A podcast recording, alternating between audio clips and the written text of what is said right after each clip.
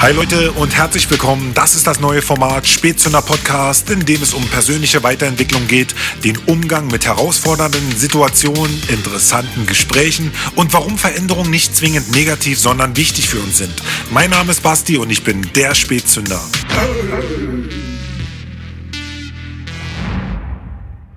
Leute, herzlich willkommen zu einer neuen Folge vom Spätzünder Podcast. Und zwar diesmal bei schönstem Wetter und aus dem äh, herrlichen grünen Fleckchen äh, Natur in Althunschenhausen. Das ist ganz wichtig nochmal zu erwähnen. Und äh, ich habe heute einen Gast, auf den ich mich sehr, sehr doll gefreut habe. Wir haben auch sehr, sehr lange hin und her telefoniert gehabt. Denn es ist nicht so selbstverständlich, ihn vor das Mikrofon zu bekommen denn er arbeitet an seinem langen Traum, der sehr, sehr zeitaufwendig ist, mit 40 nicht mehr arbeiten zu müssen. Und ähm, er ist ein doch, ich kann nicht so sagen. Ähm, er ist ein, für mich zumindest wirklich ein Kommunikationstalent und er muss das auch sein in seinem Beruf als Dozent. Und ähm, wo er dann halt einfach Menschen auch, ähm, die, ja, so wie ich teilweise, sich komplett mit neuen Themengebieten beschäftigen müssen, ähm, ja, das Wissen vermittelt. Und dabei fängt er vor allem den Großteil der gestrandeten und sich neu orientierenden Seelen wieder auf und gibt ihnen Mut, in ihre eigenen Fähigkeiten zu glauben. Und deswegen freue ich mich wirklich wahnsinnig toll, dass er jetzt hier ist. Hi, Nils Völker.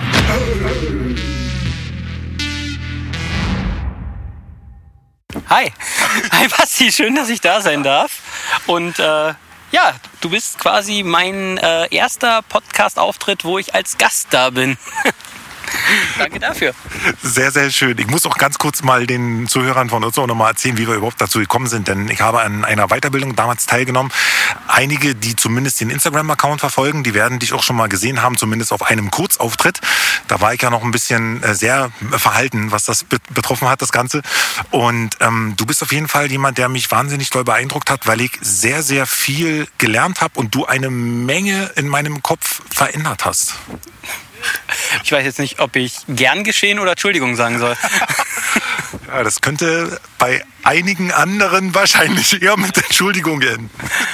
Ja, aber das habe ich ja auch die ganze Zeit da erzählt. Ich bin ja gerne so Brandstifter für die Leute, die ihre Ideen eigentlich haben, aber sich halt nicht trauen, damit äh, wie so ein kleiner Spätzünder durchzustarten, sondern irgendwer muss ja dann die, die Lunte anzünden und mal sagen, nö, du darfst du darfst auch was anderes wollen als nur Standard-Lebensplan, äh, Arbeit bis, äh, bis Ende und dann irgendwann äh, winkend auf dem Schiffchen untergehen, sondern einfach, du hast Talente, du hast Wünsche, du hast Sachen, die du gerne machen möchtest und wenn ich halt mit Online-Marketing oder mit Coaching da unterstützen kann, dass, dass du die Dinge auch mal in die Hand nimmst und nutzt, ja. dann ist nicht nur dir geholfen, sondern ich habe auch sehr, sehr viel Spaß dabei. Na, das muss ich, das muss ich sagen, das ist mir zum, zum Anfang auch ähm, sehr ja, bewundernd wirklich aufgefallen, dass du halt eben auch mir nicht ähm, oder mich davon abgebracht hast oder so, sondern wirklich sogar noch unterstützt hast dabei, wenn ich jetzt gesagt habe, du sag mal, ich will das und das machen oder so und äh, ein Spätzünder, eine Webseite, äh, wie ich die bauen möchte, wie auch immer, dass du dann noch gleich gesagt hast, äh, ja, na klar, mach das. Äh, wo dann andere so, oh mein Gott, mach das nicht. ja, aber mit mit Nein ist zu Ende, mit Ja eröffnen sich alle anderen Möglichkeiten. Du kannst halt so viel machen. Also das Internet ist groß. Selbst äh, wie war das, wenn dich äh, 99 Prozent der Weltbevölkerung äh, nicht toll finden, das heißt immer noch von sieben Milliarden, da bleiben ein ganzer Haufen übrig, die dich total großartig finden. Und naja, so viele davon brauchst du nicht. Wenn du sie erreichst über deine Webseite, über deinen Podcast und einfach mit deiner Begeisterung anstecken kannst, hervorragend, super. Na, für mich war es halt eben auch erstmal so, ähm, ja, speziell, weil es ja ein komplett neues Genre war für mich halt. Und ich bin ja, du kannst dich bestimmt auch noch daran erinnern, die ersten äh, zwei Wochen oder so bin ich ja völlig amok gelaufen, weil ich auch zuerst dachte, ich bin in der falschen Gruppe und da sind ja nur irgendwelche Marketing-Experten und äh, was sich dann nicht so rausgestellt hatte, aber jeder ist ja mit seinem Vorurteil damit rangegangen und ähm, dann hast, hat das eigentlich relativ schnell geklappt, dass du mich wieder vom Verzweifeln, dass ich nicht sofort eine Webseite bauen konnte, äh, wieder rausgezogen, um mir erstmal begreiflich zu machen, dass das ein komplett anderes Denken ist. Und das war so ein Punkt, wo ich erst dahin gekommen bin, das wirklich zu verstehen und annehmen zu müssen, dass es eine andere Art ist zu denken, wie man es vorher gemacht hat. Ja. Naja, die, die ganze, das ganze Geschichten erzählen von den anderen. Also wir machen ja die, die Vorstellungsrunde und jeder erzählt so, ja, hier ist mein Werdegang. Und bei anderen klingt das immer so, wow, das, wow, das. Und äh, was die alle nicht gemacht haben. Und man selber dann da so, he, he, he, was habe ich eigentlich gemacht? Aber für die anderen ist es genauso. Für die anderen klingt halt deine Geschichte genauso spannend und sie denken sich, uh, und meine dagegen ist so langweilig. Aber auch nur, weil du kennst deine vollständige Geschichte und du bist der, der Einzige, der dann so nah dran ist, dass du alle, alle Fehler findest und denkt sich, ach, was, was ist da alles? Aber ist ja nicht der Fall. Also die, die Geschichten, die das Leben schreibt, sind halt bei, bei jedem so ein bisschen was, also, also bei jedem so ein bisschen was, bei jedem so ziemlich was Besonderes. Und dass man gerade auch wenn man was Neues lernt, dann nicht instant der, der Crack da drin ist, das sofort alles zu machen, ja, dann neues Feld anfangen, muss man halt neue Fähigkeiten lernen. Und bei uns war es halt, die, die Sachen auf einem neuen Blickwinkel zu sehen, was ja anscheinend gut geklappt hat. Ja, ja das stimmt. Also, war, also für mich war das wirklich so ein ausschlaggebender Punkt, wo ich auch dachte, so, mein Gott, nee, das war wirklich die Art, auch wie du das vermittelt hast. Und du hast ja nun wirklich mit unterschiedlichen Charakteren da zu tun, wirklich aus sämtlichen Gesellschaftsschichten. Und du bist ja nun oder hast zumindest für mich ein unglaublich breites Wissen auch an Allgemeinbildung. Kannst du kurz unseren Hörern mal erzählen, wie du dahin gekommen bist und was du bis jetzt eigentlich alles gemacht hast? So. Ja, Schlaflose Nächte. Ja, die, äh, die Komplettgeschichte wieder von, äh, die ich an, an jedem Anfang oder bei meiner Vorstellung immer erzählen muss. Äh, von der Schule rausgefallen zur Bundeswehr und mir dann da gedacht, oh, ich werde ja hier verrückt, wenn ich die ganze Zeit als Befehlsempfänger unten im Schlamm krieche. Bin dann Offizier der Reserve geworden, heißt zwei Jahre lang alles gemacht, was die Offiziere machen, außer studieren. Und dann raus aus der Bundeswehr, nachdem ich da einen ganzen Zug geführt habe ähm, mit, was waren es, paar Millionen Material und dann am Ende äh, hatte ich da meine ganzen Soldaten, um die ich mich kümmern musste. Bin da raus an die Uni, Kulturschock überhaupt. Ähm, was ist dieses ominöse akademische Viertel? Ich dachte Pünktlichkeit. So, dann studiert Informatik, Psychologie, bis mich meine Psychologieprofessorin einfach verkauft hat. Und die Geschichte ist ja wirklich verkauft. Also hier habt ihr einen Praktikanten, kann ich dafür bei euch kostenlos an Seminaren teilnehmen. So bin ich dann beim, beim Coaching gelandet. Und da hieß es dann so, ja, drei Monate Praktikum. Aus drei Monaten wurde ein ganzes Jahr inklusive Weihnachten und meinem Geburtstag. Und das hat halt so einen, so einen leichten Schaden von mehr arbeiten und äh, in dem Bereich drinbleiben mit dem Online-Marketing. Also Kurse planen, äh, durchführen, abfilmen, schneiden, als Online-Produkte hinstellen. Und irgendwie muss man diesen, diesen Kurs dann auch finden und das Produkt danach. Und dann ist es das Online-Marketing geworden und geblieben mit den Einschlägen aus diesem Coaching-Jahr.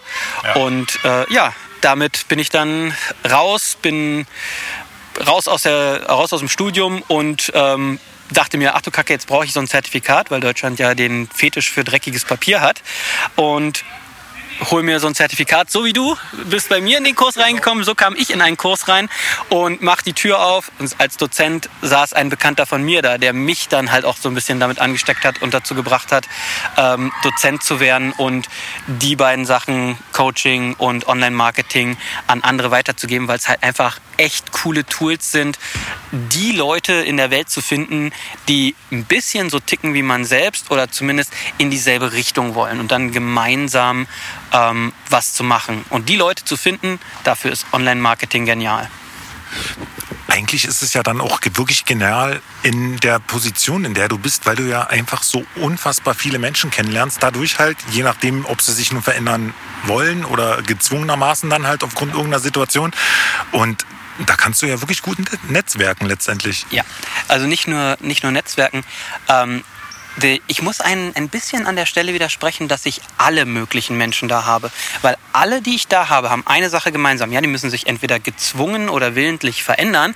Aber die Kurse, die ich gebe, die haben sich alle selber gesucht. Also ich habe niemanden, der dahin gezwungen wird, sondern jeder hat mehr oder weniger sich genau den Kurs ausgesucht, weil der super ist, aber sie haben sich alle den Kurs gesucht.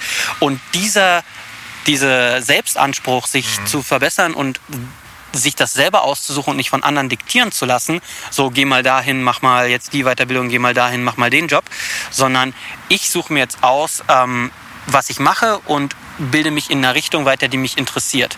Und allein dieser, dieser kleine Unterschied, dieser Anspruch macht so viel, weil das heißt, ich habe mit, mit Leuten zu tun, die wirklich was machen wollen und die, die dann einfach dabei zu unterstützen, weil sie haben bewiesen, dass sie sich das geholt haben und dass sie was machen wollen.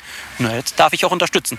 Und deswegen es sind nicht alle, es ist ein, ein, ein, kleiner Teil von, von der gesamten Gesellschaft, aber der Teil, mit dem auch das Arbeiten für mich super angenehm ist, weil es halt, ja, ein bunter Strauß an Leuten ist, aber alle vereint, dass sie halt diesen, diesen Selbstanspruch haben, irgendwas zu machen.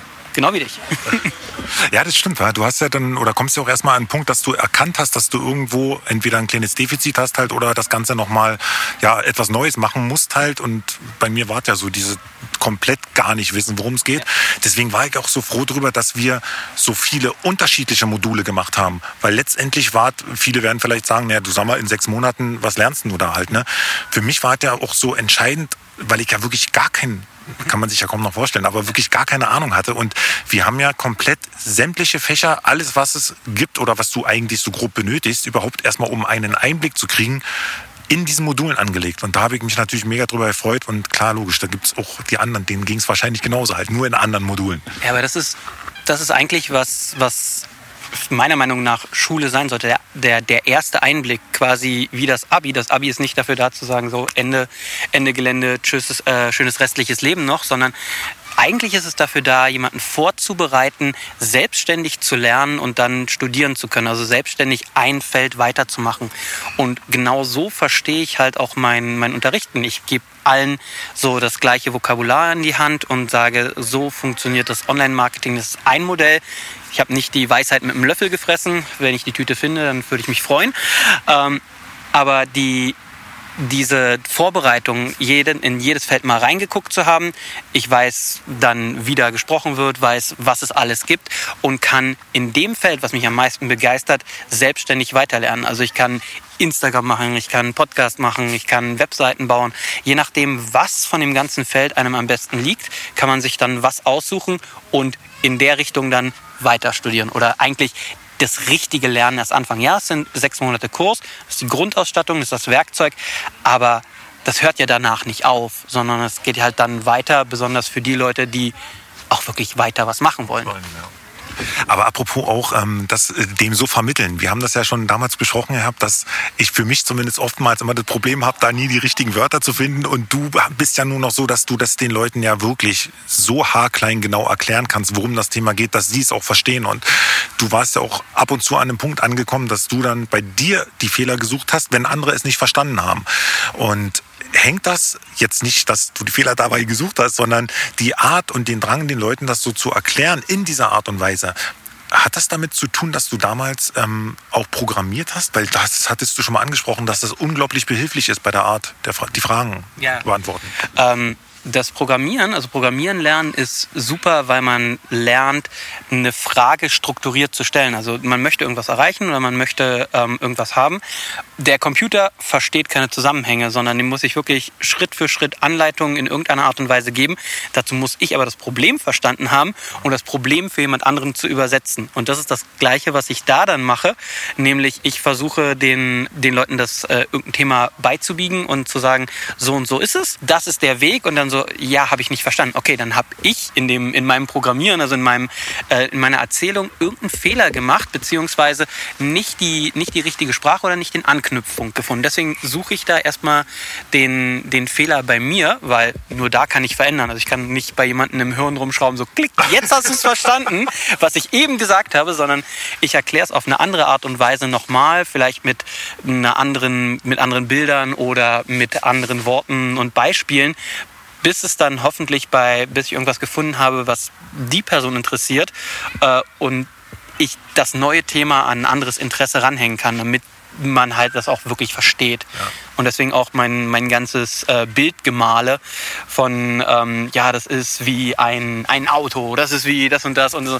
Hä, wir sind jetzt im Online-Marketing, das ist eine Webseite, was, was ist jetzt, was hat das mit dem Thema zu tun? Oder dann bei der, bei der Neurologie, ja, hier jetzt wie auf einer Cocktailparty, hier wie äh, mit dem Säbelzahntiger in der Steinzeit. Das sind dann alles Bilder, die sind auch so lustig, dass sie sich irgendwie einprägen und dieses Geschichtenerzählen bleibt halt auch irgendwie ein bisschen besser hängen.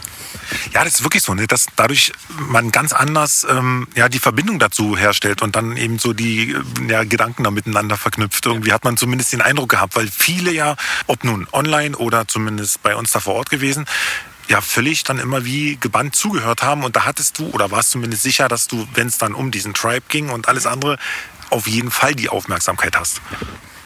Geschichten lernt man einfach besser. Man, äh, keiner von, von uns, also ich kenne zumindest wenig Leute, die äh, gerne irgendwelche Sachen auswendig lernen. Im Online-Marketing heißt der Innenabstand äh, Padding, der Außenabstand Margin. ähm, und man, man rattert da irgendwie so ein Vokabular runter, dann äh, ist bei mir nach 20 Minuten der Schacht dicht und ich kann mir gar nichts merken.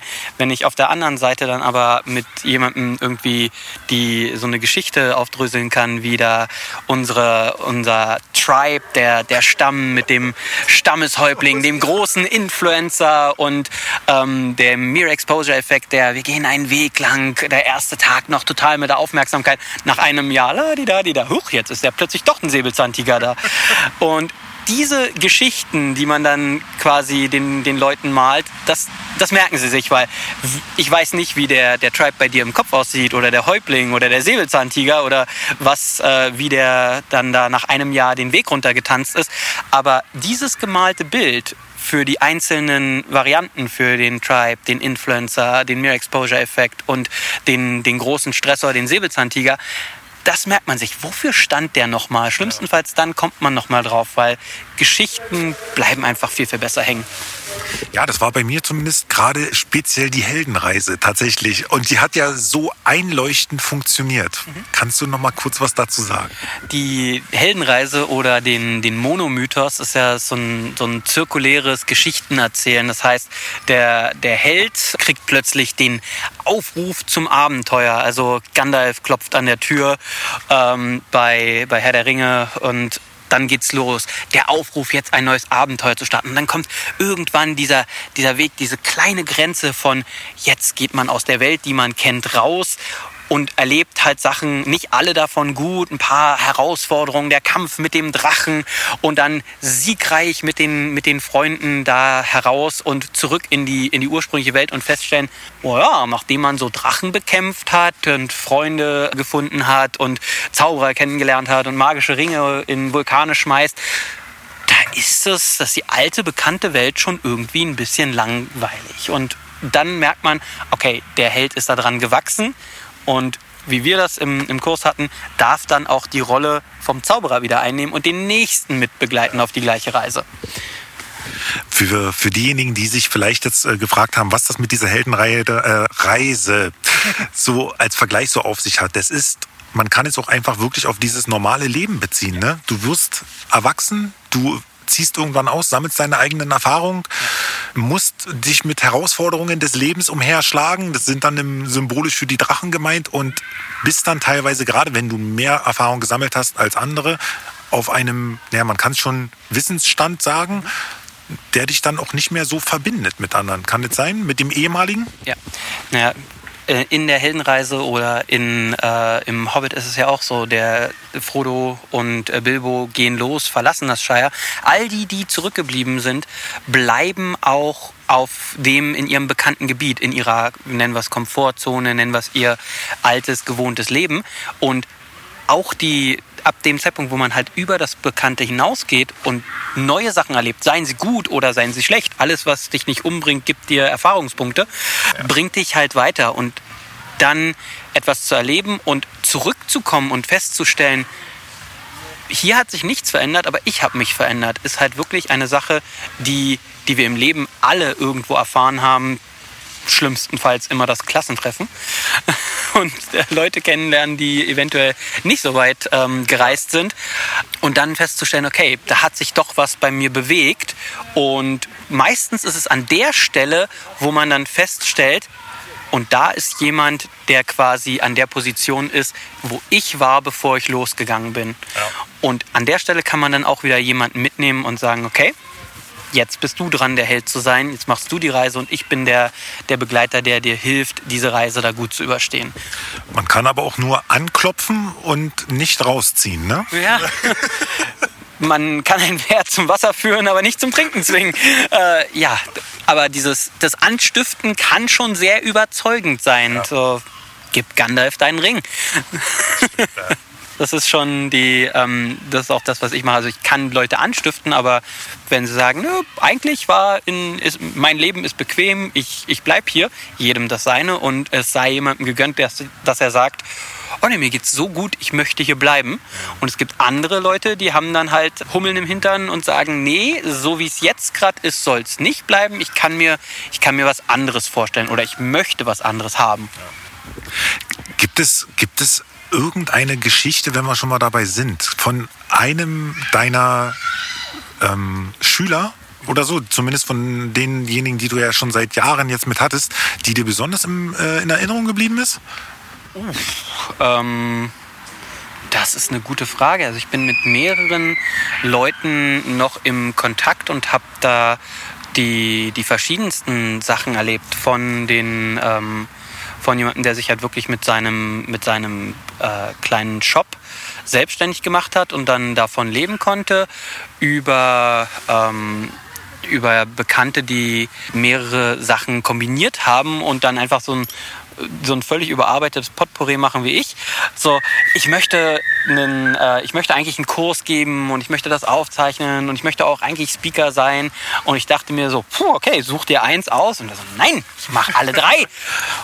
äh, und äh, einer von den Bekannten, die ich auch gerne auch immer noch unterstütze, hat das auch gemacht. Ähm, von Hypnotiseur, über Akupunkteur, über jetzt Geschäftsführer einer, eines Fitness-Startups und gleichzeitig noch als Speaker bei, der, äh, bei Universitäten hier in Berlin, nimmt einen, einen Online-Kurs auf und schreibt nebenbei noch seine Doktorarbeit. Also wenn einer noch überarbeiteter ist als ich, dann er. Ähm, aber er hat einen großartigen Spaß dabei und bei ihm ist dieses äh, bisschen auf der Seite der Überforderung zu sein, das, was ihm richtig Spaß macht. Ja, das ist so ein Punkt, der ähm, den vielleicht so manche vergessen, dass halt äh, einige genau das brauchen, um sich gut zu fühlen und dass es nichts damit zu tun hat, dass es sie dann kaputt macht. Ne? Also je nach Typ und ist es ja wieder unterschiedlich. Also nichts gegen Angler, aber manche Leute können halt einfach angeln, die Angel raus und dann einen Tag acht Stunden lang auf das ruhige Wasser starren und warten, bis ein Fischchen anbeißt und andere gehen halt lieber Fallschirm springen. Wie gesagt, jedem das seine und irgendwas davon macht einen glücklich und egal was es ist, du darfst das machen. Es gibt niemanden, der sagt, nö, du darfst nicht glücklich sein. Und wenn, darfst du den auch mal zur Seite stellen und trotzdem glücklich sein. Deswegen jede, jeder Lebensweg, der da, der da ist, macht glücklich, darf glücklich machen und wenn er einen begeistert, wenn das ist, was einen dazu bewegt, begeistert morgens aufzustehen, super. Und dafür gibt es halt ein paar Sachen, die, die einheitlich wichtig sind gesund essen, ein bisschen Sport sollte dabei sein. Ganz alleine kann man das auch nicht machen. Also Freunde wären schon schön. Und dann, wenn man halt diese Freunde nicht gerade im Umfeld hat, dann gibt es da dieses komische, ominöse Internet, über das man alle möglichen Leute kennenlernen kann. Dieses Internet, das wird sich nicht durchsetzen. Ähm, aber da findet man dann die Leute und wenn man sie nicht kennt, also wenn man nicht in, in einer äh, in einem Shire aufgewachsen ist, wo die Leute so ambitioniert sind und Sachen machen wollen, die darf, man darf sich die Leute auch aussuchen, mit denen man sich umgibt. Und wie gesagt, das Leute finden im Internet, dafür gibt es auch Werkzeuge. Das ist, äh, ich habe dir damals auch schon gesagt, ich höre immer, immer so gerne zu, wenn du so erzählst, gerade wenn dann immer so symbolisch noch mitgesprochen ist, was ich so, so interessant fand, generell bei unserer ganzen Klasse, ob nun online oder ähm, vor Ort, dass sich alle für dieses Thema Psychologie so mega interessiert haben. Und deswegen wollte ich dich mal ganz kurz fragen. Dieser Begriff generell NLP, mhm. hieß es. Ähm, was, oder kannst du das mal ganz kurz nochmal nur mal anreißen, das Thema? Ja. Und inwiefern du es mit deiner, mit dem, mit diesem Marketing kombiniert hast? Also NLP heißt neurolinguistisches Programmieren also Neurolinguistic Programming aus dem, aus dem Englischen, kommt von zwei US-Amerikanern, äh, Bender und Grinder. Und die haben quasi sich Leute angeguckt, die als Coaching-Koryphäen super erfolgreich waren. Also die Leuten sehr, sehr gut helfen konnten. Der eine war Linguist, der andere war Programmierer. Das heißt, der eine hat sich die Sprache angeguckt, der andere die Struktur von dem, was da gemacht wurde. Und die haben dann beide zusammen ein System entwickelt, was NLP genannt wird, um Leuten beim Coaching zu helfen. Ursprünglich in der Therapie, aber relativ früh haben auch andere Leute, Gina Silabordi, ähm, mitgekriegt, hey, diese Sachen kann man auch im Verkauf einsetzen, in Firmen, in, ja, in Firmencoachings und haben die Sachen auch damit in den Firmenkontext gezogen. Außerdem haben sie dann auch da quasi Hypnose eingebaut, ohne das Hypnose zu nennen, weil in der Zeit, wo sie das entwickelt haben, war Hypnose für den Normalsterblichen illegal, nur Ärzte durften das. Also haben sie das Ding ein bisschen umgenannt und eingebaut. So. Und NLP an sich ist äh, ja Pseudowissenschaft und Zauberei. Nicht böse gemeint, sondern die nicht alle Sachen, die da drin verwendet werden und die sich quasi im NLP als Standardwerkzeuge etabliert haben, sind 100% wissenschaftlich nachgewiesen.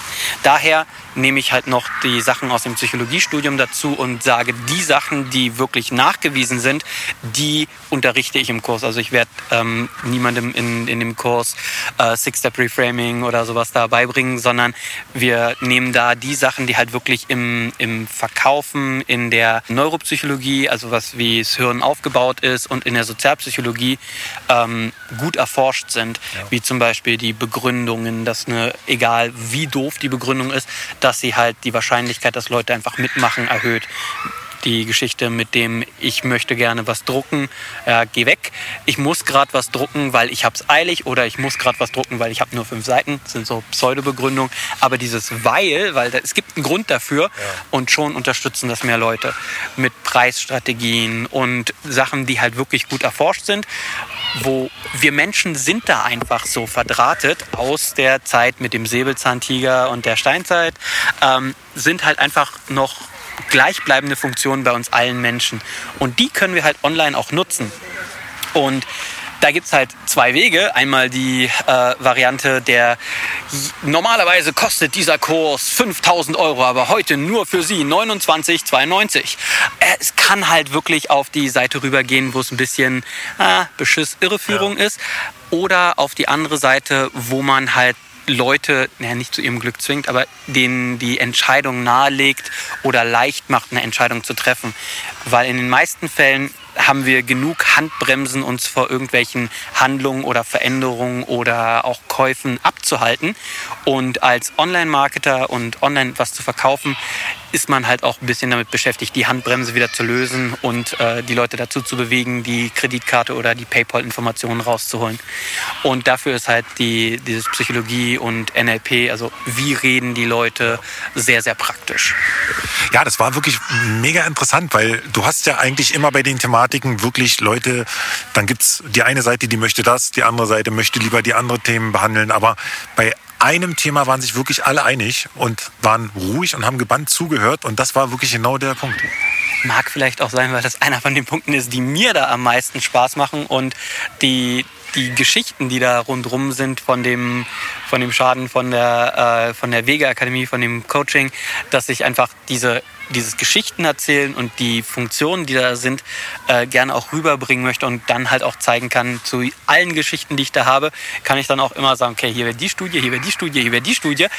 Aber wie gesagt, dieses trockene, äh, das ist die Marge, das ist das Padding, das interessiert halt keinen, sondern wenn ich die Beispiele mache mit dem äh, Cocktail-Party-Effekt, um das retikuläre Aktivierungssystem, also die Aufmerksamkeitssteuerung zu erklären, kommst in einen Raum, alle Leute unterhalten sich und du hörst eigentlich nur aus allen Richtungen und plötzlich sagt irgendeiner, ah, Basti, plötzlich deine Aufmerksamkeit da und du kannst den klar hören, alle anderen werden leiser Cocktail-Party-Effekt oder halt die Aufmerksamkeitssteuerung im Hirn, die halt sagt, es gibt ein paar Sachen, die unsere Aufmerksamkeit ziehen. Unser Name, eine attraktive Person von dem Geschlecht, nach, äh, auf das wir interessiert sind, ob das das gleiche oder ein anderes ist oder eins, was sich gerade jemand ausgedacht hat, das ist vollkommen egal. Denn die Aufmerksamkeit wird, äh, wird dadurch gelenkt für die Sachen, die, die uns wichtig sind. Und auch da gibt es halt wieder von, von der NLP, beziehungsweise auch der, nennen wir es weiter, die, die Pseudowissenschaft, ähm, Sachen, wo wir uns einig sind, es gibt nur drei Sachen, die uns interessieren. Health, Wealth, Love. Also die Gesundheit, weil wir gerne leben wollen, unsere Kinder groß werden, äh, groß werden sehen wollen. Wealth, also alles, was mit Finanzen, ob das Job ist, ob das äh, das ominöse passive Einkommen ist oder so. Wealth, äh, das ominöse. Das ominöse. Und äh, dann Love, alles, was halt die Angelegenheit des Herzens sind. Ex zurück, Partner finden, ähm, mach dich wieder attraktiver für deinen Ehepartner und so weiter. Sind alles Health, Wealth, Love sind die drei Themen, die auf jeden Fall die Aufmerksamkeit von Menschen ziehen, weil das sind die, die Themen, wo so, ach, das kann ich doch. Ja. Und da sind die, ähm, da sind halt immer so Begeisterungen wenn, wenn diese Themen angesprochen werden und wenn man davon mehr erreichen kann. Und dafür ist Psychologie und die Geschichten, die ich da erzähle, halt super hilfreich. Ob man das offline macht, online macht oder einfach nur versteht, warum plötzlich überall lachende, gut aussehende Menschen betrunken auf einem Segelboot sind, obwohl das verdammt gefährlich ist und sie nicht aussehen wie der durchschnittliche Bierkonsument. Ähm, aber so erklärt sich dann halt auch Werbung und Online-Marketing. So viele Jahre später macht jetzt äh, die, nee, die Bacardi-Werbung Sinn. Ah, ne? okay. Wo, wo doch immer die ganzen durchtrainierten Buddies da auf einer Insel nichts anderes getrunken haben als den ganzen Tag Bacardi. Ja. Oder warum ähm, die ähm, Familien ähm, alle an Weihnachten sich eine Coca-Cola aufmachen und die gemeinsam trinken. Und natürlich, Coca-Cola ist das, was man an Weihnachten zum Gänsebraten dazu trinkt. Es gab noch nie was anderes, ne? Noch nie was anderes. Seit die, seit die, wie hieß der Film damals, irgendwie mit, dem, mit den Göttern? Ah, der ist wirklich von den, ich glaube, aus den 90ern oder so, also wirklich, da war ich, da war ich noch klein, da war wirklich das erste Mal, wo man das so bewusst noch gar nicht mitbekommen hat, wo jemand so über, über, über die Wüste fliegt mhm. und und eine Coca-Cola austrinkt und die dann runterschmeißt. Das ist eigentlich ein ganz bekannter Film mit irgendwie mit dem Segen der Götter oder keine Ahnung. Okay. Ja, eine Komödie. Aber das war so wahrscheinlich das erste mhm. Branding. Oder warum in uh, The Walking Dead plötzlich der neue Elektro Hyundai das einzige Auto ist, was keine Dellen hat und nicht voll mit Dreck beschmiert ist. Ja. Product Placement. Die Guten kriegen den Hyundai. In Marvel-Filmen nur die Bösen haben ein Android-Phone, Android die Guten haben alle ein iPhone. Genau. Ja. Das ist Wahnsinn, dass es da wirklich so eine Verträge gibt, oder? Da hätte ich vorher nie geglaubt. Ja, das ist äh, Product Placement, weil die, die Assoziation, also ähm, die, die Marke möchte halt die Assoziationen von den Helden, von den Guten auf ihrer Marke haben und sicherstellen, dass jetzt nicht der, der Bösewicht mit einem, mit einem Apple-Symbol äh, gesehen wird. Und da lassen sich, dass die Marken auch äh, ganz schön was kosten. Und das ist halt die, die Psychologie, das ist dieses versteckte ähm, Priming, Assoziation, Gleichzeitigkeit impliziert Verbindung, auch wenn es nicht unbedingt der Fall ist. Leute, ihr, ihr hört wahrscheinlich schon, dass das Ganze mega interessant ist und äh, man, man würde hier einfach wirklich Stunden sitzen, weil es so unterschiedliche, viele Themen gibt, die man hier bequackeln kann. Aber ich versuche trotzdem noch mal ganz kurz zurückzukommen zu, ähm, zu deinem eigentlichen Unterricht. Wenn du online und, ich meine, ich weiß ja nur, du bist so, so ein Online-Fan, aber wenn du online und offline unterrichtest, ja. was ist für dich jetzt eigentlich besser? Ähm, Effektiver? Alle an einem Ort. Also entweder alle online oder alle vor Ort. Ja. Ähm, ich finde es unfair, wenn, wenn die, die Gruppe getrennt ist, da man sich also ich zumindest auch von der Gewohnheit, wenn ich die Gesichter vor mir sehe, dann, dann sehe ich, wenn irgendjemand nicht, was nicht verstanden hat und kann öfter darauf reagieren und dann fallen mir halt die Leute, die online sind, hinten runter. Oder ich fokussiere mich darauf, dass die, die Leute online das genauso mitkriegen, dass ich nachfrage, ähm, das öfter zu sehen und dann bleiben die Leute, die vor Ort sind, so ein bisschen auf der Strecke, wenn ich die ganze Zeit in meinen Bildschirm oder in die Kamera reinquatsche. Ähm, deswegen alle an einem Ort ist das Ideale. Ähm, und wenn, wenn ich die, die Wahl habe, dann eine Gruppe direkt, die, die vor mir sitzt, weil wenn ich dann in der letzten Reihe hinten am Fenster jemanden mit zusammengekniffenen Augen und zweifelndem Blick sehe, dann weiß ich, dass ich nachfragen sollte. Könnte ich gewesen sein. Ja. also ich muss auch dazu sagen, ich bin ja nun, ich glaube, wo ich mich angemeldet hatte, die ersten beiden Wochen war ich online gewesen. Und ich habe mich so sehr gefreut und dem Tag entgegengesehen, wo ich wirklich in die Schule kommen konnte und halt einfach vor Ort das wahrnehmen konnte, weil ich zumindest in der Hinsicht meine Fähigkeiten selber einschätzen konnte und wusste, dass ich, wenn ich vor Ort bin und dich als Ansprechpartner habe, einfach viel mehr und besser lerne. Auch wenn nur das Gefühl erstmal da ist, dass ich einen Finger heben bräuchte und du könntest rumkommen, als wenn du jetzt da sitzt und erstmal von 20 anderen Leuten gucken musst, äh, funkst du jetzt nicht irgendeinem dazwischen? Hat jetzt noch einer eine Frage? Hat sich jemand gemeldet? Bist du jetzt richtig? Hast du die Frage in der Zeit vergessen oder bist du halt gerade woanders? Ja. Deswegen die alle am selben Ort ist das, was, was ich da drauf sagen kann. Die, auch wenn alle gemeinsam online sind, dann etabliert sich da auch ganz schnell so einer macht das Mikrofon an, dann sehe ich, wer, wer als nächstes dran ist. Ich habe eine Richtung, in die ich gucken muss.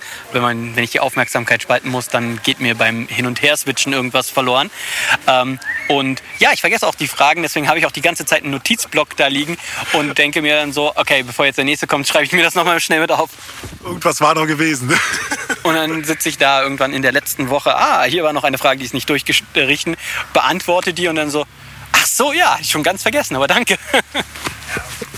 Das, ähm, das war auch so mega interessant, wo du mal darüber erzählt hast, ähm, dass es wahnsinnig wichtig ist, sich mindestens einmal im Jahr zu bewerben. Mhm. Warum ist das, also es hat sich natürlich mir jetzt schon mal erschlossen, aber ich glaube, dass das auch viele interessiert, warum das so wichtig ist, weil man sich gar nicht mehr vorstellen kann, dass nach so langer Zeit eventuell da eventuell gewisse Hemmnisse auftreten. Mhm. De, meine Empfehlung ist, dass sich einmal im Jahr zu bewerben, aus zwei Gründen. Erstens, man kriegt, äh, man checkt quasi seinen eigenen Marktwert nochmal ab und kriegt halt dann auch Feedback, was einem entweder hilft zu sagen, okay, die, die andere Stelle, die ich jetzt potenziell gefunden habe, aus der Bewerbung halt einmal im Jahr heißt, ich habe einen Job oder ich bin irgendwo, bewerbe mich und finde entweder was, was total besser ist und ich kann rüberwechseln. Ähm, durchschnittlich verdient man übrigens mehr, äh, wenn man alle zwei Jahre wechselt. Das ist die ideale Wechselzeit. Ähm, sonst Leute, die längere Zeit, also die die meiste Zeit über zehn Jahre in einer Firma bleiben, verdienen 50 Prozent weniger als die äh, Counterparts, die alle zwei Jahre wechseln. Und das kommt daher, dass man dann seinen, seinen Marktwert wirklich kennt. Also ich bewerbe mich und habe halt nicht den Druck zu sagen, ja, ich muss eine Stelle nehmen, sondern ich kann mir das Angebot anhören. Wenn es gut ist, kann ich rüberwechseln. Oder wenn ich in der Stelle, wo ich bin, zufrieden bin, dann kann ich damit zu äh, meinem Chef gehen und sagen, ähm, ich bin gerne hier, ähm, ich habe das Angebot bekommen, können wir da irgendwie zusammenkommen? Ähm, kannst du mir vom Gehalt her entgegenkommen oder gibt es irgendwas anderes, damit ich hier bleibe, weil ich mag es hier. Das heißt nicht, dass man dann die ganze Zeit wechseln muss, aber seinen eigenen Marktwert zu kennen und diese Möglichkeit, diese einfach zusätzliche Möglichkeit in die Hand zu kriegen, ist schon auch gut fürs eigene Ego und ähm, auch gut dann fürs eigene Gehalt und für die eigene Karriere. Ich wollte gerade sagen, weil das, man, man übt das ja natürlich, ne? Und sobald du dann in Gesprächen bist, die du vielleicht sonst nie gemacht hast, vielleicht gar nicht die Fragestellung kennst, dann bist du ja sofort erstmal aufgeschmissen und äh, hast wahrscheinlich selber an dir so viel Selbstbewusstsein verloren.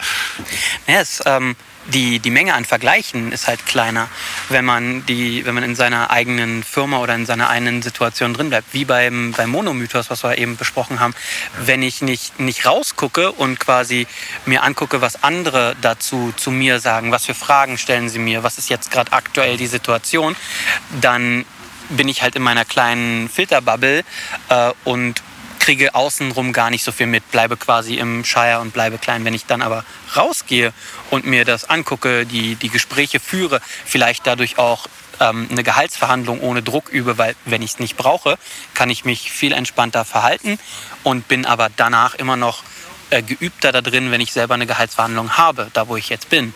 Oder sei es nicht mal eine Gehaltsverhandlung, sondern das, was ich ja gerne auch äh, anstifte, nicht immer um den, um den nächsten Euro verhandeln, weil die Eurozahlen werden immer hart umkämpft, sondern wie wäre es da mit einem Tag mehr Urlaub? Ich hätte gern, äh, würdet ihr euch an meiner Weiterbildung beteiligen, weil es gibt Weiterbildungstage, die quasi wie Urlaub sind. Wenn man sich eine gute Weiterbildung aussucht, ist die kann die wie Urlaub sein ähm, oder andere, ähm, andere Sachen, die ein Bonus sind. Und deswegen da quasi den, den Horizont erweitern und sagen, was gibt es für andere Optionen? Gibt es vielleicht andere, andere Jobs, die mich einfach auch anders interessieren? Und ähm, da meine Geschichte, ich habe mich einmal bei der ESA beworben äh, als Hypnotiseur und habe einen Rückruf bekommen. Erzähl mal bitte ganz kurz nochmal, was ist die ESA? Weil ich wollte dich eh jetzt danach nochmal fragen, weil das ist so eine unglaubliche Story. Ähm, ich habe mich bei der ESA, also bei der Europäischen äh, European Space Agency, bei der Europäischen Raumfahrtbehörde beworben äh, als Hypnotiseur und ähm, habe einen Rückruf bekommen. Also wir wollen Ihnen keinen Job anbieten, aber das, die Bewerbung war so verrückt wir wollten uns zumindest mal gemeldet haben. Wie kommen Sie da eigentlich drauf? Und meine Antwort dann war, naja, ESA, also die Astronauten haben schon Stress und Hypnose geht auch übers Telefon. Äh, also vielleicht wäre da auch was in der Richtung. Am anderen Ende wurde dann herzhaft gelacht und äh, geendet ist das dann, ich habe keinen Job bei der ESA bekommen, aber ich habe die Einladung bekommen, wenn ich einmal vor Ort bin, dann kriege ich eine Führung. Ähm, und das Ganze halt ohne Stress einfach so, hey, das wäre das nicht cool, da zu arbeiten. Zack. Aber schon dafür hat es sich doch gelohnt, oder? Absolut. Deswegen dieses einmal im, im Jahr bewerben, einfach, warum nicht? Und auf verrückte Sachen bewerben. Das heißt also, warum soll ich mich nicht mal bewerben als ähm, Maskottchen für Coca-Cola oder als, ähm, äh, als Golfcaddy für Elon Musk. Irgendwas wird schon, irgendwas kann man schon machen, weil ausprobieren. Es gibt so viele Sachen, die einen, einen begeistern können und niemand sagt, dass man das nicht ausprobieren kann. Ja, na klar, weil wenn du es nicht probierst, woher sollen sie es denn wissen? Ne? Ja. Und das ist aber auch so ein Punkt, wenn du gerade, zumindest ging es mir halt so, lange in einer Tätigkeit drin bist, ähm, da ist es wirklich so, dass du halt sehr oft dann erstmal so ein bisschen Selbstbewusstsein verlierst. Plus natürlich der Blick nach draußen, der ist ja überhaupt gar nicht mehr da. Also zumindest gerade wenn du in einer Zeit bist, die sich so unfassbar schnell verändert, ja. wie das jetzt momentan zumindest auch der Fall ist. Ja. Gerade dieses, das, das Einrichten, die diesen, diesen Blick nach draußen nicht haben und die, die Leute also sind da dann auch, wenn sie gerade einen, einen Job verloren haben und so eine Weiterbildung machen, gefeuert werden ist nie gut für das eigene Selbstbild und daher ist man dann eher so, äh, gerade gefeuert worden, also ich bin vielleicht gar nicht so gut. Doch, es liegt vielleicht einfach nur an der Zeit. Also ähm, Corona war niemandes, niemandes Schuld und sehr, sehr viele Leute sind da freigestellt worden. Auch wenn das dann am, am eigenen Selbstbild kratzt, es ist nicht die eigene Schuld, aber es ist die eigene Chance. Krise ist ja altgriechisch für der Moment in einer Krankheit, wo es sich entweder zum Guten verändert, also wieder gesund werden, oder wo es halt gen Ende geht. Krise hat also beide Optionen. Und da kann man sich die Richtung aussuchen. Ja, es ist deine Chance. Weil ich habe halt ja auch mitbekommen, wie viele darunter leiden tatsächlich halt. Und ich glaube, gerade du jetzt in deinem Beruf hast ja hundertprozentig genug Leute, die einfach, wie, also es war eigentlich schon schade und äh, beängstigend, wie viel Selbstbewusstsein den Menschen abhandengekommen ist. Ja, das, ähm, das hat schon, schon getroffen. Da. Und also ich habe jetzt die, die Leute, die halt in den Bereich Online-Marketing gehen und da, da muss ich auch immer wieder noch eine, eine Sache dazu sagen. Online-Marketing ist auch nicht für jeden. Also es ist nicht so, okay, jeder, der ähm, seinen Job verliert, soll jetzt Online-Marketing machen. So wie, wo hieß es irgendwann mal, na, wenn ihr euren Job verliert, dann lernt halt Programmieren. Das liegt nicht jedem. Ähm, und manche Leute brauchen was in die Hand zu nehmen. Manche Leute brauchen das, draußen zu sein und die können nicht ähm, den ganzen Tag vorm Computer sitzen. Das ist, wie gesagt, jeder Lebensentwurf hat hat seine Validität für denjenigen, wenn es ihn glücklich macht. Und wenn es jemanden glücklich macht, der sagt, ich, ich finde dieses Werkzeug total cool mit dem Online-Marketing und ich, ich möchte das machen, super. Und dann da drin, weil dieses Feld ist unglaublich weit, Social Media Poster stellen, ähm, Content schreiben, Copywriting, also Verkaufstexte schreiben, Werbeanzeigen schalten, Webseiten bauen, Bilder für Webseiten fotografieren. Es gibt so viele Sachen, die man nicht alles alleine machen kann. Da drin kann man sich zurechtfinden. Aber wenn dann irgendwas online verkauft wurde, gibt es auch Leute, die das liefern, gibt es Leute, die das selber verkaufen wollen, Leute, die die Produkte herstellen. All das, jeder, jeder Lebensentwurf ist da der richtige, wenn er glücklich macht. Wenn er nicht glücklich macht, probiert andere Sachen aus. Einmal im Jahr bewerben. Ja. Glaubst du, dass das jetzt mit der Zeit gesellschaftlich akzeptierter ist und nicht mehr so verpönt, wenn man sagt, dass man seinen Job verloren hat? Weil wirklich viele offensichtlich damit ein Problem haben, wenn man jetzt sagt, okay, du, pass auf, ich bin arbeitslos, aber ich habe und so weiter. Also, dass man dann vielleicht sogar schon wenn man gekündigt worden ist, drei Monate später immer noch arbeitslos ist und dann sich anhören darf, so warum bist du denn immer noch arbeitslos und du automatisch das Gefühl bekommst, als wenn du etwas falsch machst oder halt wirklich tatsächlich minderwertig bist. Das ist so eine Sache, also gerade da ist Corona, ein, ähm, auch böse gesagt, da ist Corona ein tolles Schild. Äh, ich habe meinen Job verloren und ähm, ich bin jetzt gerade noch arbeitslos. Corona. Ähm, aber ich weiß nicht, warum man diese Verteidigung machen muss. Ja, okay, der Job hat eventuell nicht gepasst oder ich bin in der Umorientierung oder ich mache jetzt was eigenes oder ich bin erstmal komplett auf der Suche nach mir selbst, um rauszufinden, wo ich dann hingehe. Ähm, dass da so ein Stigma dabei ist, ist eigentlich ein, ein Ding, was halt wieder in der Psychologie über die Identität kommt. Und in, in Deutschland gerade ist es sehr, sehr stark mit der Identität. Wer bist du, also was du bist, wer du bist und wie viel du wert bist, wird halt in den meisten Gesprächen immer gefragt, und was machst du so? Ja und mit und was machst du so? Ist nicht gemeint so, hey, was, was begeistert dich, was, ähm, was machst du gerne, wo verbringst du deine Zeit, wie kreativ bist du, sondern was machst du, damit ist dann in den meisten Fällen am Anfang vom Gespräch gemeint, was arbeitest du, also was bist du, bist du Bäcker, bist du Banker, bist du äh, Consultant? Und danach schätzen die Leute ein, okay, in der Hierarchie, bist du jetzt, bist du jetzt oben oder bist du jetzt unten? Also stehe ich über dir. Lohnt sich das Gespräch noch oder nicht? Genau, lohnt sich das Gespräch noch? Bin ich der Häuptling, bist du der Häuptling? Und ähm, und das ist halt die, die, diese Identität über die Arbeit. Ja. Und das ist halt, wenn man die Arbeit verliert, das, was erstens da an, an die eigene Identität, an das eigene äh, Ego, an den eigenen Selbstwert rangeht. Und das ist das, wo dann andere sofort einschätzen und sagen, okay, ohne Arbeit weiß ich nicht, wo ich dich hinpacken soll, aber ohne Arbeit bist du erstmal anders und nicht gut. Und deswegen ist da, ist da dieses Stigma dahinter, was eigentlich nicht sein muss. Also es heißt nicht umsonst der brotlose Künstler und Künstler sind auch äh, ein wichtiger Teil der Gesellschaft. Wenn nehmen wir mal einen anderen nicht so wichtigen Teil der Gesellschaft, der auch irgendwie leider zu viel Brot hat, Politiker. da können wir uns auch über den, den Sinn für die Gesellschaft unterhalten. Ähm, aber all, die, all diese Sachen, das ist halt dann in unserem kleinen Tribe die, die Rangordnung, okay, wer ist, wer ist der Häuptling und wo jetzt hier am, am Totempol bin ich gerade und wo bist du gerade? Also rede ich mit dir von, von oben nach unten oder von unten nach oben? Und diese, das ist halt sehr, sehr stark in Deutschland mit der, mit der Arbeit verbunden. Deswegen ist da so dieser, dieser Knirsch. Jetzt gerade mit der Sondersituation haben wir die Krisenmöglichkeit in neue Sachen auszuprobieren, also von dem, dem Job, in dem man sich eventuell festgefühlt hat, woanders hinzugehen und einfach das als Ausrede für neue Ideen, neue Wege zu nutzen. Oder zu sagen, nö, eigentlich will ich da wieder hin. Dann kann man auch sagen, dann gehe ich da wieder hin.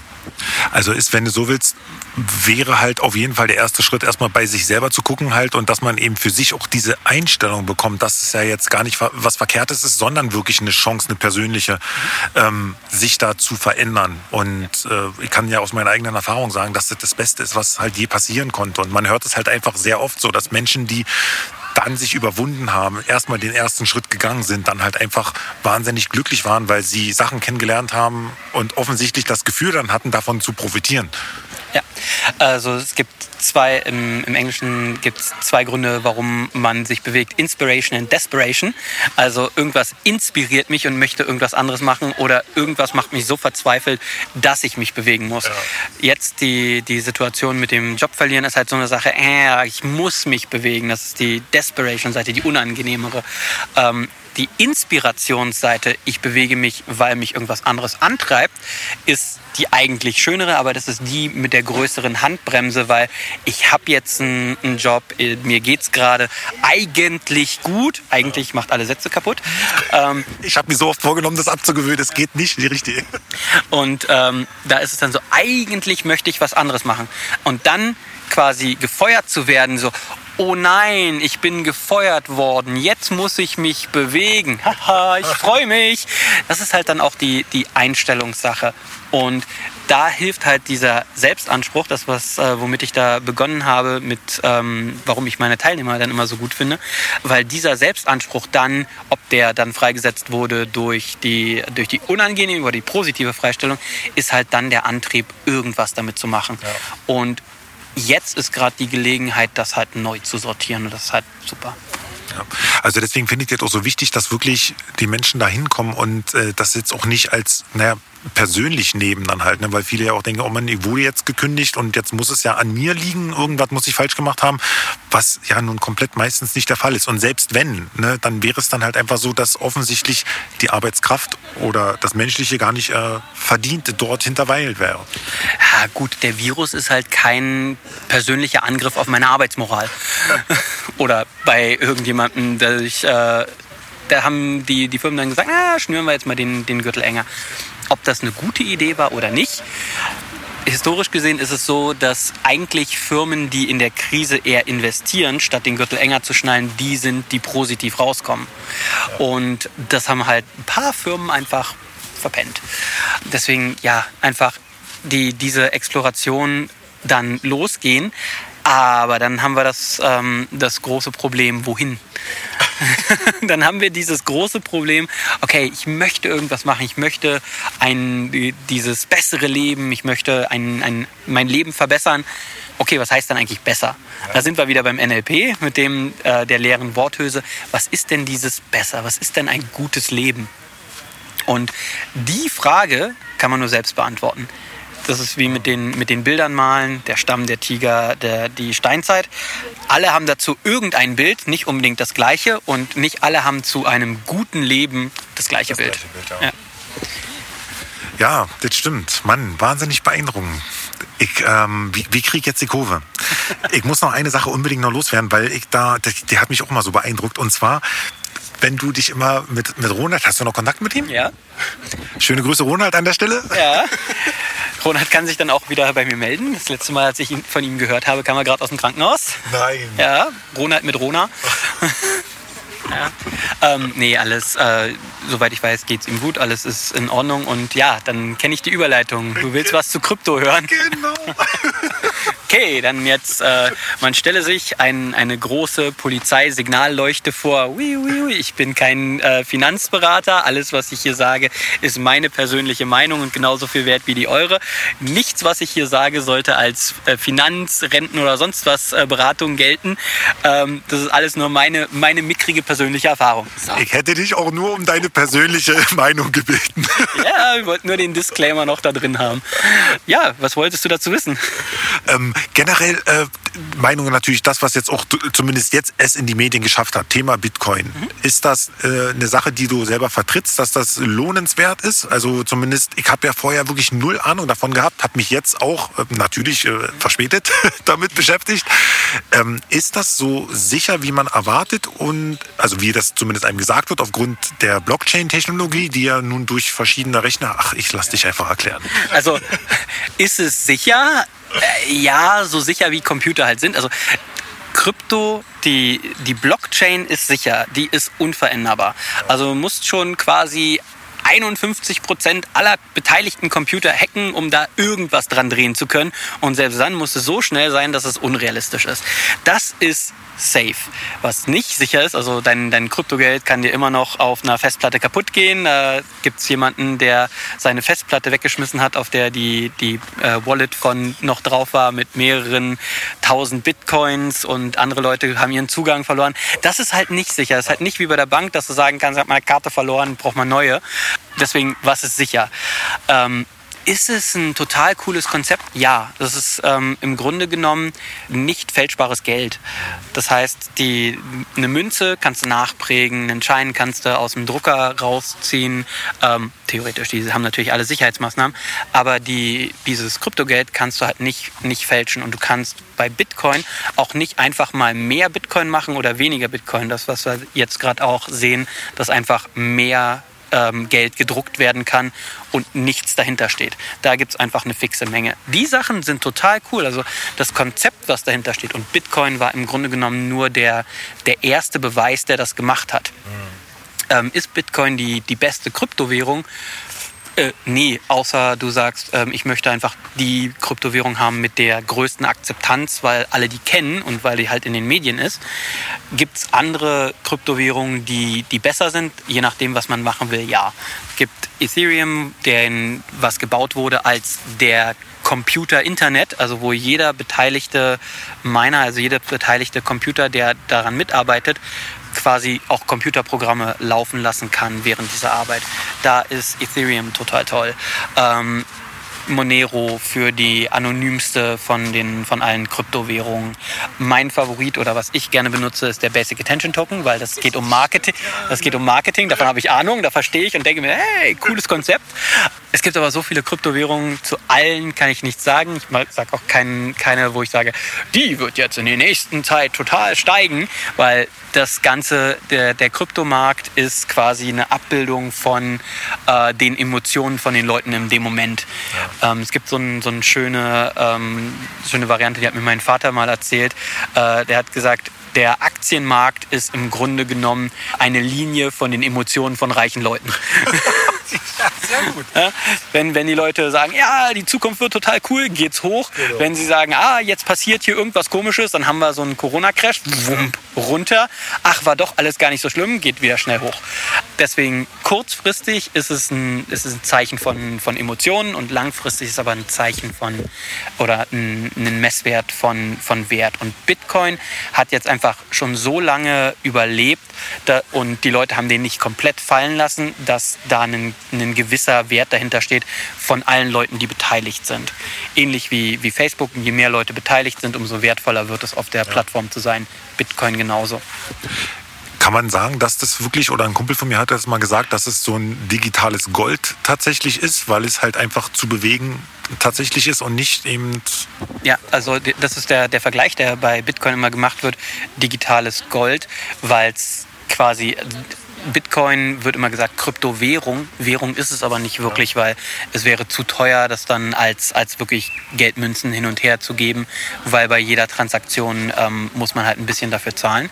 Deswegen als, als Währung funktioniert es nicht so ideal, aber als Speicher für, für Wert, also für, für, ja. den, für Kaufkraft, ist es super. Und deswegen digitales Gold, weil es ist der, der wertvollste von allen Kryptocoins. Aber es gibt halt auch bei den Edelmetallen noch Silber Silber, Platin und andere Sachen, die halt eventuell auch noch für andere Sachen wertvoll sind. Deswegen, ja, ist es schon, ist toll. Ich habe äh, Bitcoin, ich habe auch von, von den anderen Sachen. Äh, Dogecoin, also diesen, diese Meme-Währung, die Elon Musk da auch ein bisschen pusht, die habe ich nicht mehr, als das Ganze da abgegangen ist und die dann. Ist er sich wieder entscheidet? Nein. Äh, nee, nee, das, äh, das war ja dann so, plötzlich gab es den Hype um Dogecoin, der Name wurde bekannt und dann stieg der Wert und ich dachte mir so, nope, das ist unrealistisch. Ich habe das Ding für 0,03 Cent äh, gekauft und jetzt ist es 25 Cent der Coin wert, geh mir weg. Ähm, und ja, ist jetzt auch wieder drunter unter dem Wert gewesen. Also das ist das ist schon sehr, sehr volatil und es ist wirklich eher so, ein, so eine Glücksspielmentalität da noch. Also es ist kein, es ist alles Finanzwesen, also DeFi, Decentralized Finance, wird da aufgebaut. Total cool, Aber die, die Zinsen und die Prozente, die da gegeben werden, die sind halt noch so ein bisschen unrealistisch, weil sie da gerade errechnet werden, weil es alles noch so ein Wild Wild West ist und super risikoreich. Das heißt, wenn man da investiert, nur mit Sachen, wo man sagt, okay, das wäre okay, wenn ich das komplett verliere. Ja. Meinst du, das gibt nochmal so einen so einen Run, wie es bei Bitcoin gewesen ist, dass da wirklich nochmal so eine Explosion kommt? Ja. Ähm, die aktuell die nächsten werden was, werde ich nicht sagen, dass sie das sein werden, aber Disclaimer. ja, ähm, Ethereum äh, wird nächstes Jahr irgendwann ETH 2.0, also mit neuen Funktionalitäten und äh, Fähigkeiten ausrollen und da wird es wahrscheinlich dann nochmal wertvoller. Es gibt andere, die halt wirklich sinnvolle Funktionen online erfüllen, die einfach aufgrund ihrer Funktionalität einfach noch wertvoller werden. Bitcoin wird auch nochmal wertvoller werden, weil die, die Schwierigkeit, den nächsten Bitcoin zu errechnen, steigt halt logarithmisch an. Und irgendwann gibt es ein Ende. Die Zahlen variieren da irgendwie zwischen 2030 und 2040, wann alle 21 möglichen, 21 Millionen möglichen Bitcoins gemeint sind. Und dann ist fini, dann ist Schicht im Schacht. Und ab dem Zeitpunkt gibt es nur welche, die ihre Bitcoins verlieren, ihre Festplatten kaputt machen, ihre Passwörter vergessen und dann wird es weniger und weniger. Also knapp ist gut, könnte wertvoll werden und bleiben. Aber wie gesagt, das ist alles, alles auf Computern. Wenn wir morgen einen, einen Solar Flare, also große Explosion oder ganz, ganz schlimme Sachen haben, dann sind die Computer aus und dann kommt auch keiner an seine Bitcoins ran. Deswegen alles mit Vorsicht zu genießen. Ist ein total tolles System, ist ein spannender Bereich und wenn man Programmierer ist und quasi Krypto-Sachen äh, programmieren kann, drauf da super Möglichkeit äh, von überall ganz entspannt, äh, naja, ganz entspannt, unter großem Zeitdruck, aber sonst für seine, ei- in seiner eigenen Zeit zu arbeiten. Und da kann, da bewegt sich sehr, sehr viel von dem alten Finanzsystem zu dem ist schon auch eine coole Geschichte. Ja, weil ich gehört habe, da sind ja wirklich Leute dabei, die sich komplett so einrichten und beim Mining tatsächlich in anderen Ländern sich irgendwelche, naja, ich sag mal so veralteten Bergbauern Katakomben holen, um dort halt dann einfach ihr, ihre Rechner aufzustellen. Ähm, gibt welche, die gehen nach, ähm, nach Grönland, weil da die Geothermie-Energie so billig ist. Es gibt äh, der ein Bekannter von einem Bekannten aus Kanada, äh, aus dem Heimatland meiner Frau. Ähm, die haben sich da eine Bitcoin-Mining-Einrichtung direkt an einen Staudamm gestellt, weil sie da den günstigsten Strom kriegen und haben von allen alte ähm, Grafikkarten eingesammelt, um dann Kryptomining zu betreiben. Und jetzt schlafen die da in einem, äh, in einem Warenhaus in der Nähe von einem Damm oben über Regalen von, äh, von Grafikkarten. Ja, also da gibt es schon ganz, ganz verrückte Sachen, die man, äh, die man sehen kann. Es ist ein, ist ein spannendes, spannendes Feld, ist ein neues Feld, es ist halt quasi da noch der, der wilde Westen. Gibt es jetzt, was nicht unbedingt mit Krypto zu tun haben muss, Personen, Menschen generell, die dich beeindrucken?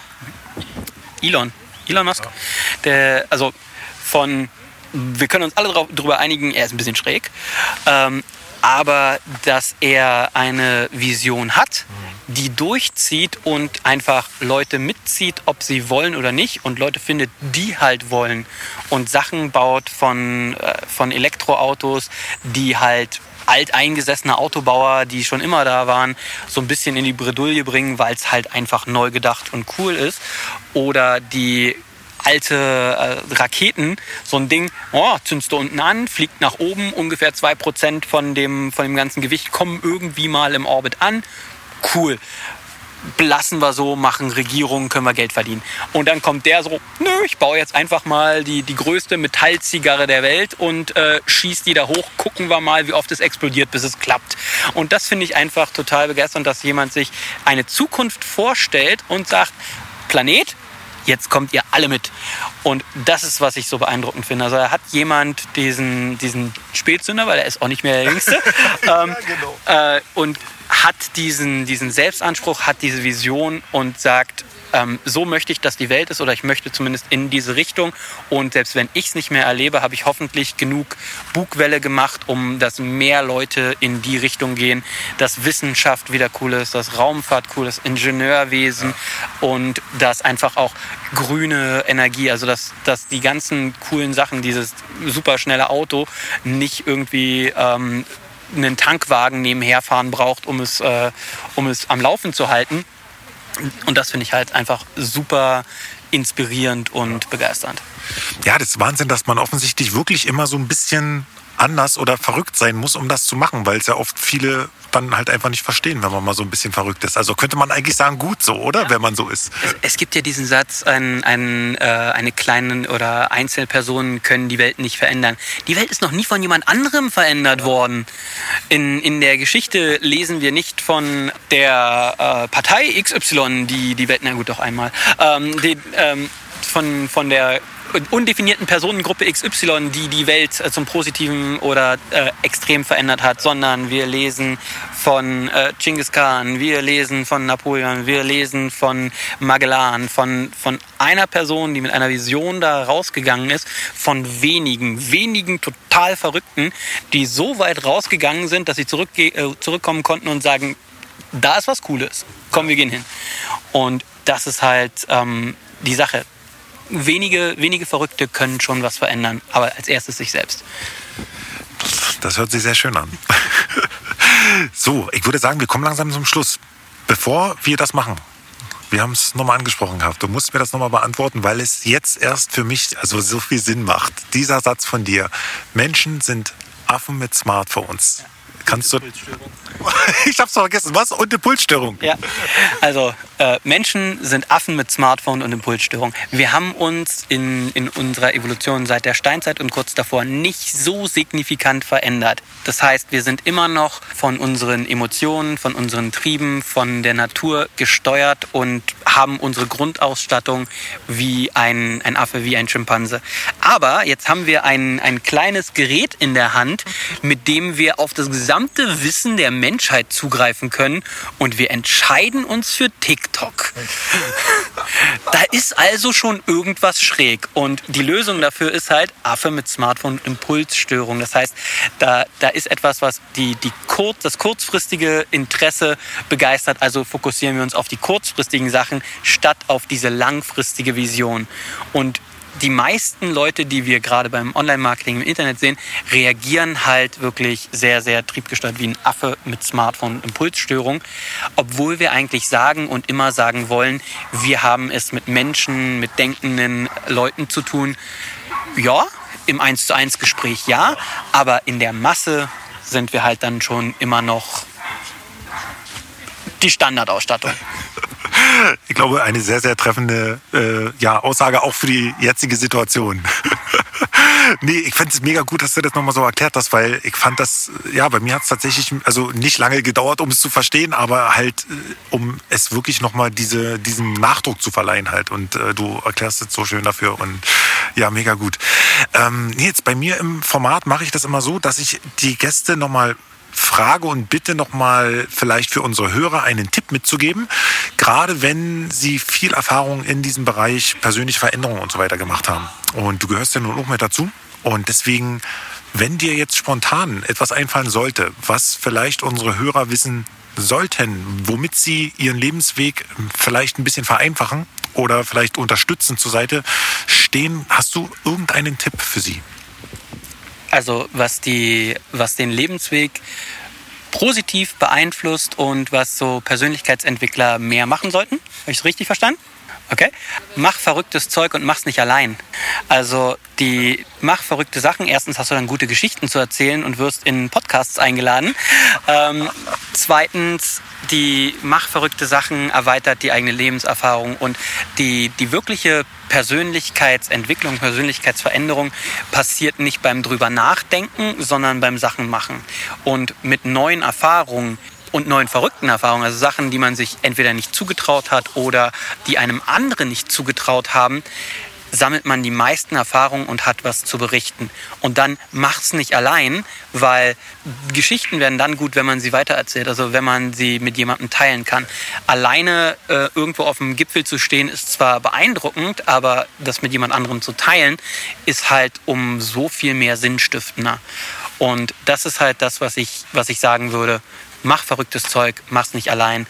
Und was ein Freund von mir auch immer sagen würde, mach gute, mach gute Sachen und rede darüber. Denn rede darüber, schlimmstenfalls inspirierst du Leute. Bestenfalls wollen Leute, dass du sie inspirierst. Und dann kannst du da auch drüber erzählen. Ja, manchmal reicht auch nur allein eine Person, ne? die man zum Beispiel erreicht hat, wo man sonst vorher gar nicht erst in Erwägung gezogen hätte, dass das möglich ist. Genau. Und deswegen mach verrückte Sachen und rede darüber, dann wird das halt auch weitererzählt. Wenn es, wenn es etwas ist, was dich weitergebracht hat, was verrückt ist, was nicht allgemein ist und du redest darüber, dann verbreitet sich das, weil nicht nur du hast eine gute Geschichte zu erzählen, sondern auch Leute, die dich mögen und Leute, die dich kennen, haben gute Sachen über dich zu erzählen. Und dadurch kommst du mit Leuten in Kontakt, wo du sonst nie hingekommen wärst. Deswegen die, die Variante mach verrückte Sachen, mach sie nicht allein, also rede dann mit anderen darüber, ist etwas, was der, den Leuten in der Persönlichkeitsentwicklung sehr, sehr viel Möglichkeit gibt, sich zu entwickeln, was ihnen das Leben leichter macht und die Leute filtert, mit denen sie halt auch zu tun haben wollen. Äh, das ist, äh, um jetzt den, den Kreis zuzumachen, auch der große Vorteil von Online-Marketing. Du kannst darüber reden und du erreichst damit alle möglichen Leute. Nicht jeder äh, wird das toll finden, manche werden da wettern, ob sie einen schlechten Tag haben oder es wirklich nicht ja. mögen. Aber in der ganzen Welt ist es ein, wenn du über diese Sachen redest, ein Filter, dass die Leute, die das wirklich begeistert und die sagen, hey, das ist cool, da möchte ich auch mit, bei denen macht's Klick und du findest deinen, deinen Tribe, deinen Stamm und hast Leute, dass du es nicht mehr alleine machst. Das ist immer so, das hört sich so schön an mit diesem äh, Tribe finden. ähm, auch wenn du wahnsinnig wenig Zeit hast und wirklich mega doll eingespannt bist. Wenn du jetzt jemanden damit inspiriert hast, und ich bin schon der Meinung, das wirst du, und er hätte sich eventuell oder hätte Interesse, sich daran zu wenden und äh, deine Dienste in Anspruch zu nehmen, wo können sich diejenigen hinwenden? Ähm, es gibt eine Seite mit meinem Namen Nils Völker. .de und .com sind mit einem Ö, mit OE. Da gibt es einen Lichtinstallationskünstler mit dem gleichen Namen in der gleichen Stadt. Sonst gibt es auch Nils Völker mit OE www.co. Ähm, damit landet ihr auf meiner Seite. Da gibt es unten ein Calendly-Form, wo man sich einfach eintragen kann und dann findet man eine Möglichkeit, miteinander zu reden. Sonst, ich bin gerade dabei, einfach mehr YouTube-Videos zu machen. Die sind zwar bisher nur zum Verteilen einfach so unter meinen Kursteilnehmern und Bekannten, aber wenn sie irgendwo verfügbar sind, dann sind sie wahrscheinlich auch dann über meine Seite verfügbar. Sehr geil. Ja, Leute, also ich hoffe, euch hat das auf jeden Fall genauso gefallen ähm, wie mir persönlich. Also ich bin immer begeistert, wenn ich ja, mit dir reden kann und ich danke dir auf jeden Fall, dass du dir erstmal die Zeit genommen hast. Und ich möchte euch auf jeden Fall bitten, dass ihr, wenn euch das gefallen hat, den Podcast abonniert. Natürlich könnt ihr auch sofort nochmal bei Instagram uns anschreiben, wenn ihr irgendwelche Fragen habt oder auch bei YouTube auf dem Spitzhünder-Kanal und zwar mit AE und UE geschrieben. Und ähm, ja, da könnt ihr den natürlich auch gleich abonnieren und das Glöckchen drücken, habe ich jetzt gehört, muss man so machen. Das, das Glöckchen, weil äh, irgendwie hat YouTube gesagt, ach, nur abonnieren ist nicht. Du hast so viele Sachen abonniert, was ist denn der wichtige Kanal? Also Glöckchen an. Und auf das Glöckchen klicken und auswählen alle Benachrichtigungen. So, solange, solange noch nicht drei Glöckchen da hängen oder so, ne? Hammer. Also, ähm, Hast du dich dann dran gehalten? Hast du endlich einen, einen Newsletter, wo sich die Leute eintragen können? Ich habe ihn, tatsächlich, ja. Auf der Internetseite äh, www.spitzhündertv.de. Ein wenig umständlich, wir werden auch noch dran arbeiten, bestimmt. Aber ähm, ja, das ist halt alles im Prozess und viele Ideen entstehen halt einfach beim Machen. Und deswegen ist es so wahnsinnig wichtig, wenn man ja erstmal mit der Idee, die man hat, anfängt und guckt, wie sich die entwickelt. Genau Sachen machen und darüber erzählen. Siehst du, und das haben wir uns nicht abgesprochen, das ist tatsächlich so. Also, Leute, äh, danke fürs Zuhören und macht euch noch einen schönen Tag. Bis dann, ciao. Ciao.